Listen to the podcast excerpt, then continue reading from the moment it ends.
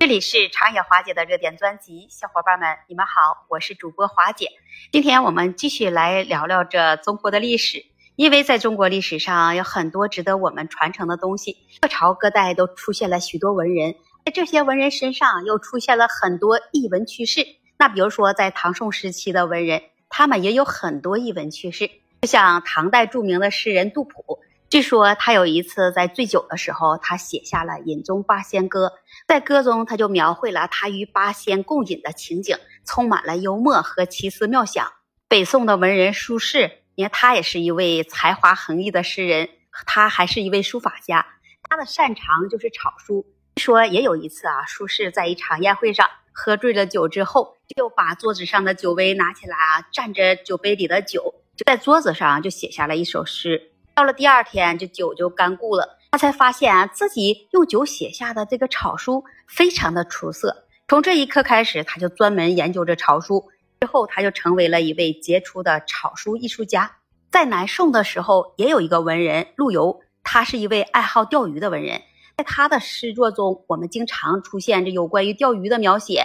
据说他在钓鱼的时候，常常借此来思考着人生哲理。他的诗中也经常运用了钓鱼的比喻来表达他对社会和人生的思考。还有一位北宋的著名政治家和文人王安石，据说他在写字的时候非常认真，常常是一字一顿的朗读出来。有说有一次他在书法的作品上题字的时候，朗读到最后一个字，他就停顿了一下，结果呢，这个字就成了作品的亮点了，使整个作品就更加的生动，而且还有趣。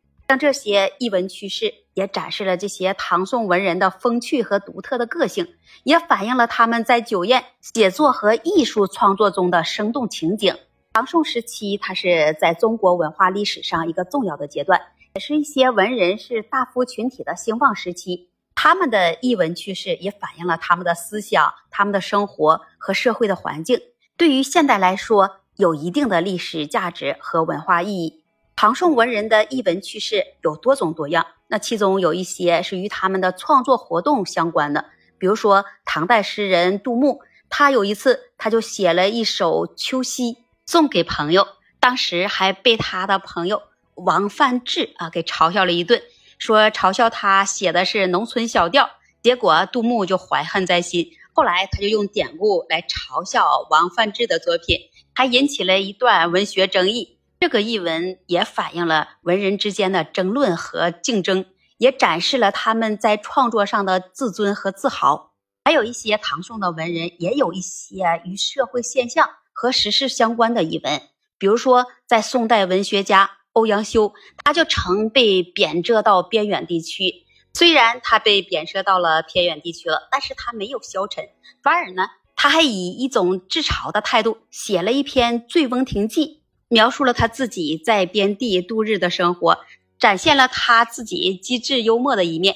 这个译文也体现了文人对一些逆境的乐观态度和幽默的智慧，对于我们来说啊，具有一定的启发意义。还有一些文人啊，他们的生活方式和行为也成了译文趣事的来源。唐代文学家白居易，他就喜欢饮酒作诗，他的一首《赋得古原草送别》，据说这首诗。呃，也是白居易在他醉酒的状态下写的。这诗中充满了这豪放和伤感的情感。类似这样的一文，它就展现出了这文人放纵的情感和追求自由的一面，也反映了他们对自然和人生的思考。总的来说，唐宋文人的译文趣事具有着丰富的内涵和文化价值。他们不仅可以让我们能了解文人的思想。文人的情感，文人的生活态度，也反映了当时社会的风貌和文化氛围。通过研究这些译文趋势，我们可以能更好的来理解和欣赏这些唐宋文人的作品，以及他们对中国文化的发展的重要贡献。你是不是也有这样的观点呢？欢迎把你知道的译文趣事分享在评论区，也期待您关注、订阅、点赞和评论。那这一期节目我们就聊到这里，我们下期节目再见。